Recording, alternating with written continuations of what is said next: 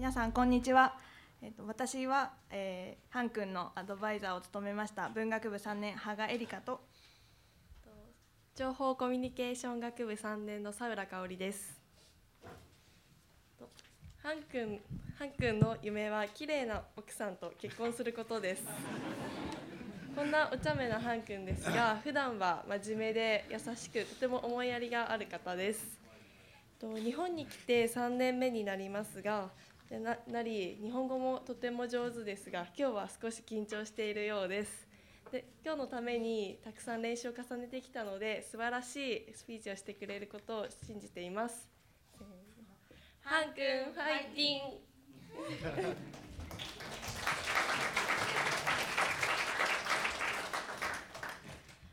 それでは韓国からの留学生法学部3年ハン・スーンさんによるスピーチで演題は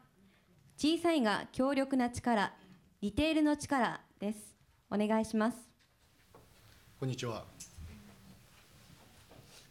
皆様、ディテールという言葉をご存知でしょうか？ディテールとは、細かい部分、小さい部分を称する言葉です。今日私は、このディテールの大切さを皆様に伝え、これを共感していただきたいと思います。これから一つ目に、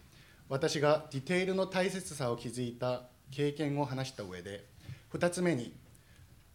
ディテールによる成功の一例を話させていただきたいと思います。よろしくお願いします。それでは一つ目に、私がディテールのディテールの大切さを気づいた明治大学での経験を話させていただきたいと思います。私は在学中、数多くの留学生に会ってきました。また、その中には、国際日本学部の English Track によって入学した学生たちも含まれております。 English Track によって入学した学生たちのほとんどは高い英語能力を持っている一方日本語は入学と同時に学び始めるという形で勉強をしております彼らは日本語を読めないため学校の食堂で自分が食べ食べたいメニューを選ぶことができずいつも同じものだけを食べている人もいるそうです仮に大きな日本語のメニューの下に小さな文字で英語表記を加えていたらそのような彼らの悩みをなくすことができたでしょう。それで私は身の回りのさまざまなところを彼らの目線から見るようになりましたが欧明治システムを確認するのであれ留学生専用の奨学金を確認するのであれなかなか円滑な生活の営みづらい環境でありました。学食のメニューの下に小さい英語表記を書いたり欧明治システムを英語表記にしたりすることだけでも数多くの在学生がより充実した大学生活を送ることが可能になるだろうと思いました。このような経験により私は小さな部分細かな部分への配慮が非常に大切であり周りのディテールに注目するようになりました。それでは2つ目にディテールによって大きな利益をもたらした一例を話させていただきたいと思います。数年前東京のある貿易会社で海外バイヤーのための交通便を予約交通便の予約を担当していた女性がいました。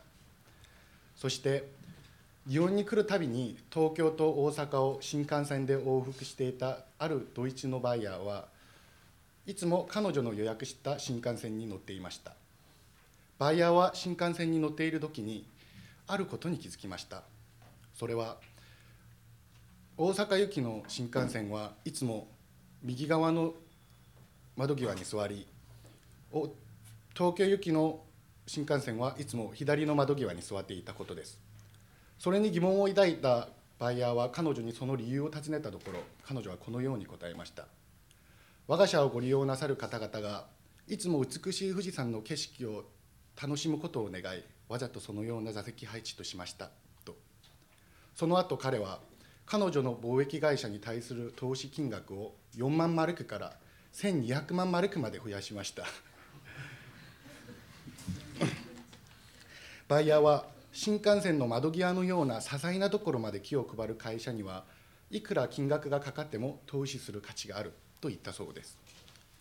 このようにディテールディテールへの気配りは時には想定外の大きな利益を生み出すこともあります。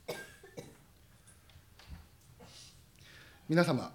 このようにディテールへの配慮は察知できなかった他人の悩みを解決することも可能であり300倍にも達する利益をもたらすことも可能であります。500ドルで起業して310億ドルの売り上げを誇る会社に成長させた HP の共同創業者デビッド・バカードは細かいことが大きなことを叶えさせディテールが完璧を可能にすると言いました。皆様今後普段は気づいていなかった周りの小さなところディテールに気づいてみてはいかがでしょうか。それはきっと皆様の来日をより豊かにより完璧にしてくれるに違いないと思います。私は残りの大学生活ひいては人生を生きていく中で今回のディテールに関わった経験を生かして、うんより円滑な人間関係を持った立派な社会人となることを願っております。ご清聴ありがとうございました。